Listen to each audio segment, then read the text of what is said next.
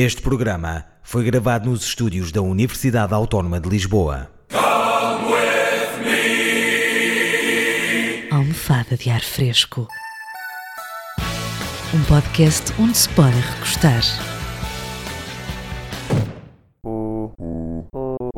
Já recuperados dessas festas de carnaval, meus foliões? Muito gostam vocês de se vestirem de animais, de usarem as saias das vossas namoradas que entretanto se mascararam de gatinhas ou de diabinhos ou de enfermeirinhas? Para mim o carnaval é assim uma espécie de caldeirada das festas. Mistura-se uma série de coisas que não têm nada a ver e dá sempre molho. Mas vá, vamos acalmar que agora entramos na quaresma, é um tempo de reflexão e autoanálise, atenção a isso, e arrancar em direção àquilo que interessa nas notícias sobre o nosso mundo. Podemos começar já uh, com esta peça de investigação jornalística de 5 linhas que nos traz a história de uma mulher que foi demitida por ser demasiado bonita. Você é linda, mais que demais.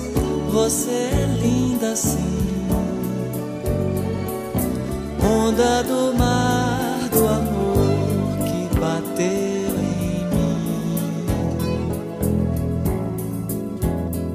Emma Ulse, 24 anos, trabalhava como produtora de televisão em Londres, mas foi despedida, segundo a própria, por ser um grande borracho. A modelo diz que o chefe considerou a sua beleza como um motivo de distração que não deixava os colegas concentrarem-se e desempenharem as suas tarefas em condições, pelo menos sem correrem para o WC de 10 em 10 minutos sempre que haviam passar. O jornalista que escreveu sobre este tema terminou o seu texto com a frase, caso para dizer, despedida por justa causa. Fiquei com a sensação uh, que ter arrancado um mamilo com uma lata de atum tinha tido mais dignidade que isto, mas quem sou eu, não é? Quanto a mim, vocês já sabem que as pessoas mais bonitas do mundo estão sempre nas caixas de comentários, por isso uh, vamos lá espreitá-las.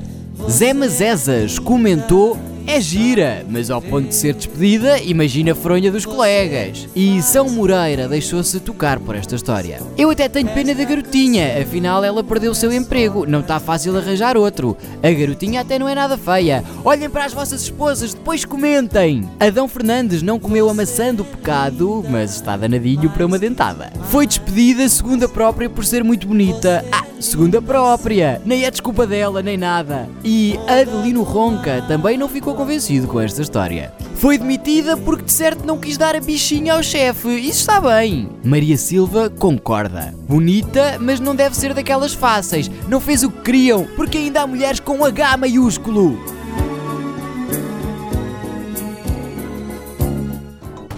Agora aproveito para vos dar uma ideia, uh, deixar aquela dica, manos. Para quando se chatearem, precisarem de libertar o stress, a raiva, enfim, quando quiserem esquecer que vivem no mesmo planeta uh, que pessoas que dizem há 10 anos atrás e ir de encontro a qualquer coisa. É por isso importante olharmos para a história desta linda que se zagou com o namorado e o atropelou, para ele aprender. Franceline de Lima e Daniel Masson, ambos brasileiros, foram vistos a discutir no carro. Será que houve traição? Terá Daniel roubado Franceline? Terá ele gostado do La La Land, o que a deixou desconfiada quanto a... enfim, ao que interessa? Bem, ninguém sabe, mas a verdade é que vários populares viram esta cena princesa guerreira das relações a agredir o seu companheiro antes que este conseguisse sair do carro e tentar fugir. Franceline não permitiu, arrancou e passou várias vezes com o automóvel por cima da vítima. É verdade que no amor todos nós gostamos que nos passem por cima, de vez em quando, sim, eh, mas com o carro parece-me um bocadinho demais. Para além de que ela o deve ter amolgado todo. Ao carro, claro, eh, vai dizer-me que tem o quê? Um seguro que cobre rufos amorosos?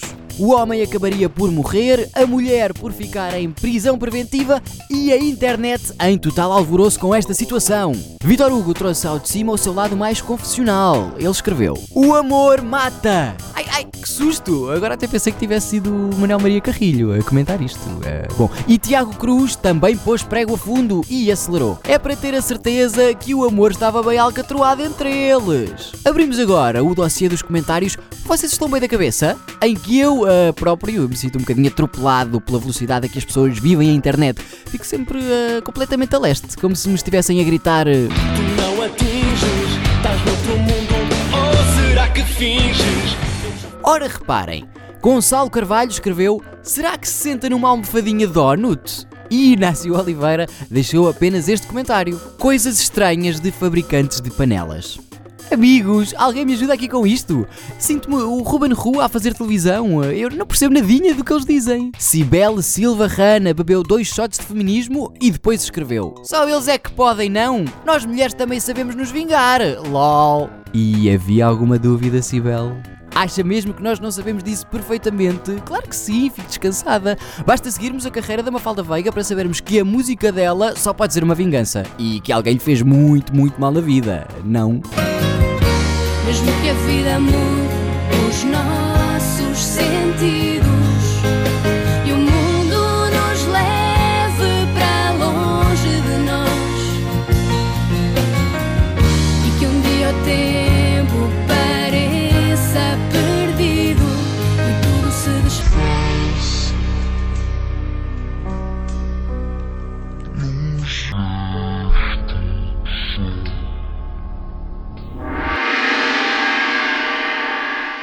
Este e outros programas disponíveis para ouvir e descarregar em radioautónoma.com.